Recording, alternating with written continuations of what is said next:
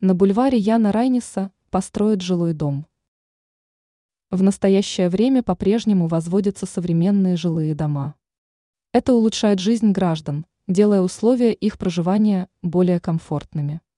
Как указывает официальный сайт мэра Москвы со ссылкой на председателя комитета Мозгостройнадзора Игоря Войстратенко, в российской столице появится новый дом по программе реновации.